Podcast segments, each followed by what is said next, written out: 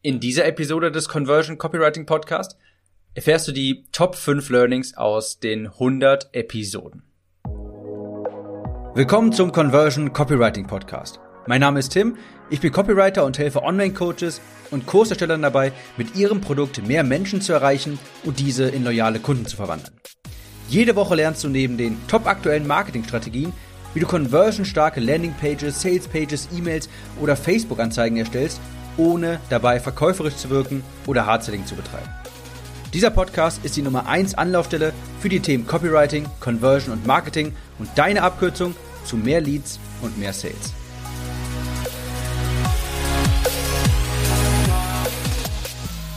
Ja, diese Episode war eigentlich für Episode 100 geplant. Ich mag das immer sehr, wenn Podcasts sowas machen, so das Best-of auf 100 Episoden. Aber ich muss ganz ehrlich sagen, es ist jetzt, glaube ich, irgendwie Episode fast irgendwie 130 oder sowas.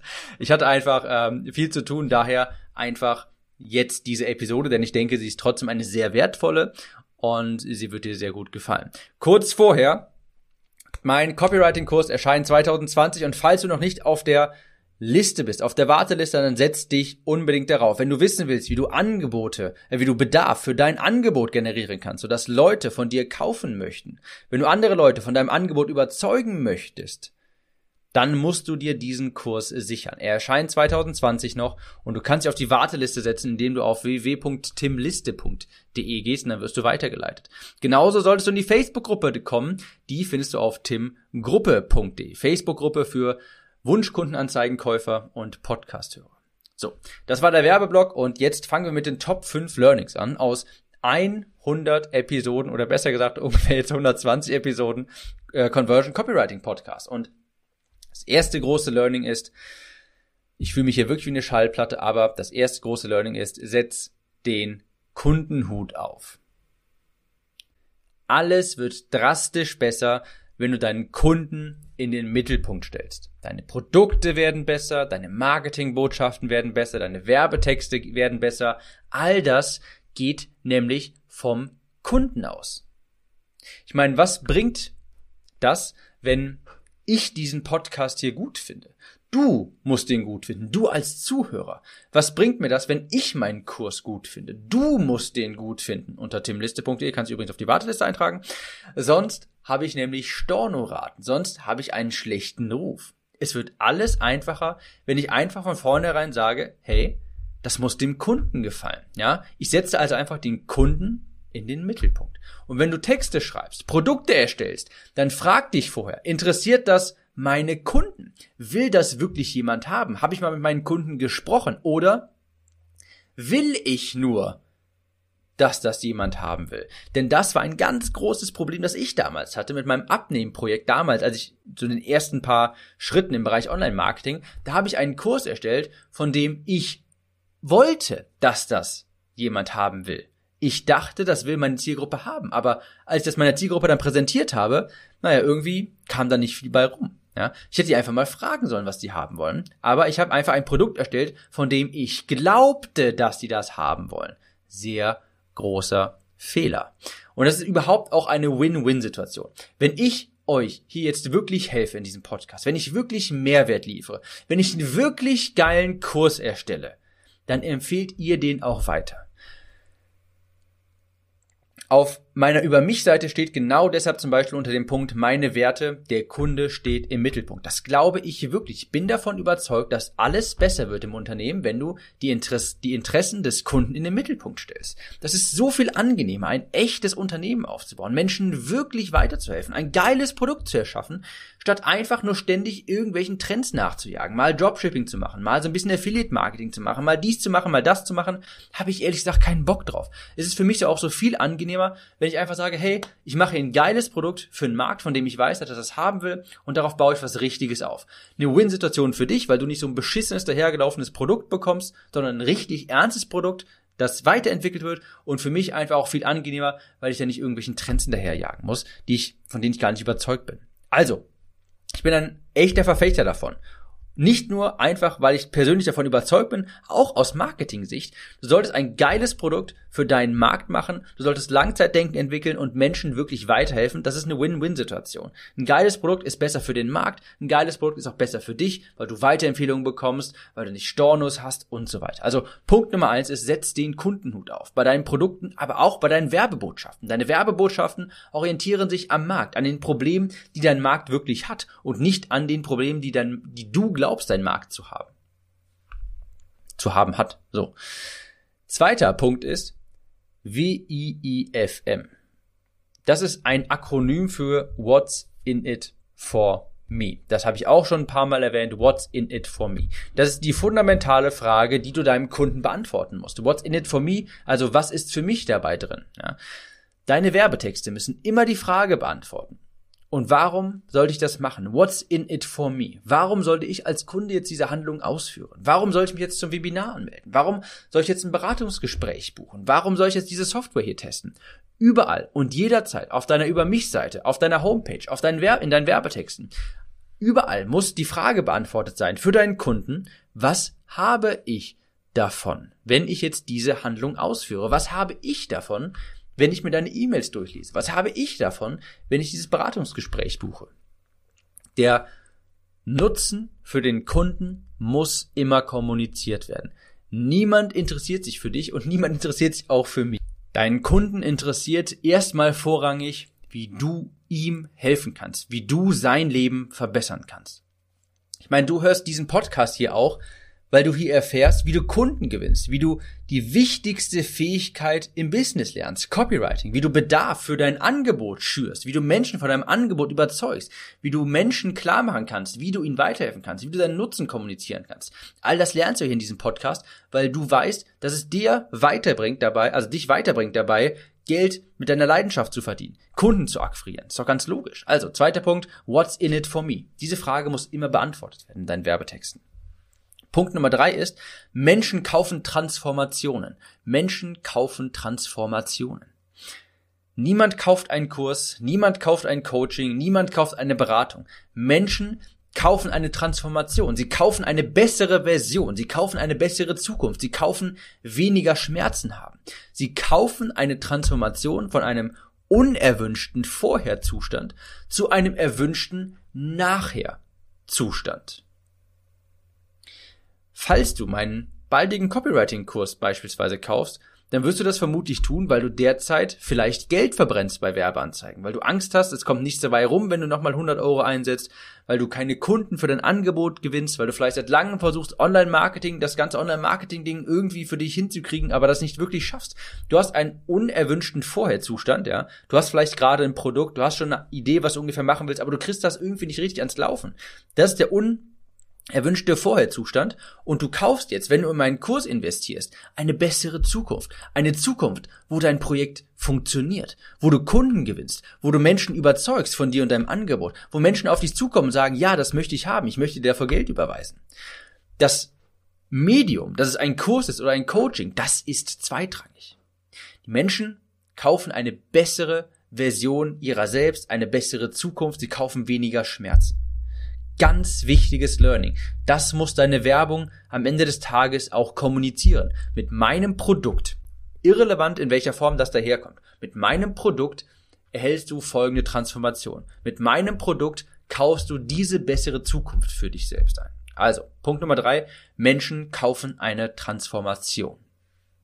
Punkt Nummer vier ist etwas, das man Market Offer Match nennt. Und das erkläre ich am besten mal mit einer kleinen Analogie. Alle laden Hannah ins Steakhouse ein, aber niemand weiß, dass sie Veganerin ist. Also was meine ich damit?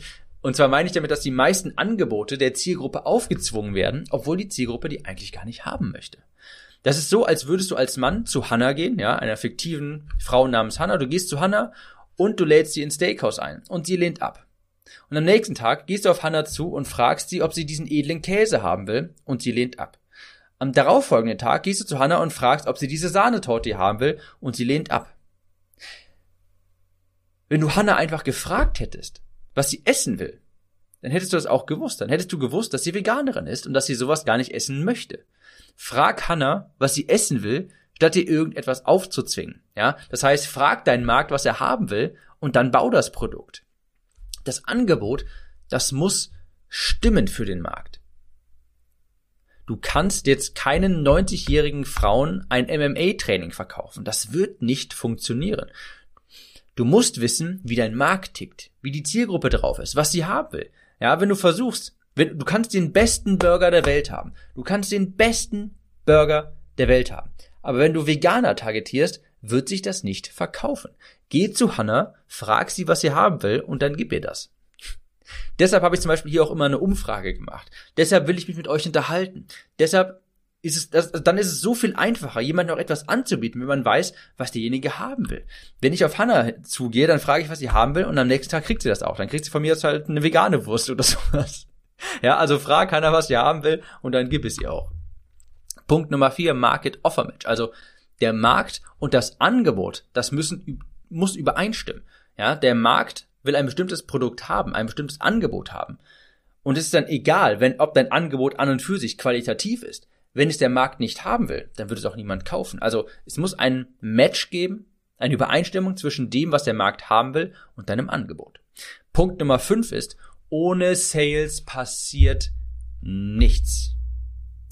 Egal welches Angebot du hast, egal wie toll dein Kurs ist, dein Coaching ist, wenn du keine Kunden hast, dann hast du auch kein Einkommen und keine Selbstständigkeit.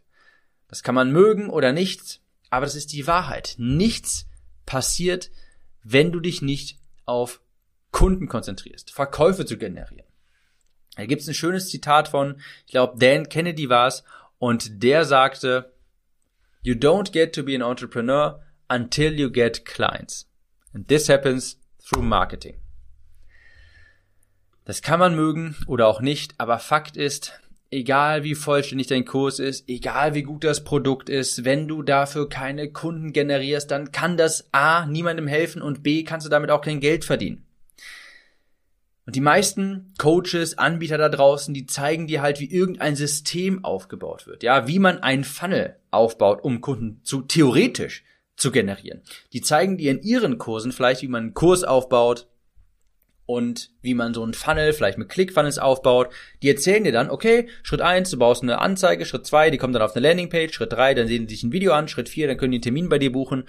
Das zeigen dir die, so ein System, wie das ungefähr funktioniert. Aber wenn man das dann alles mal aufgebaut hat und in Betrieb nehmen muss, dann steht man da. Denn dann wirst du auf einmal bemerken, dass so ein System, so ein Funnel nicht eine magische Kundenmaschine ist.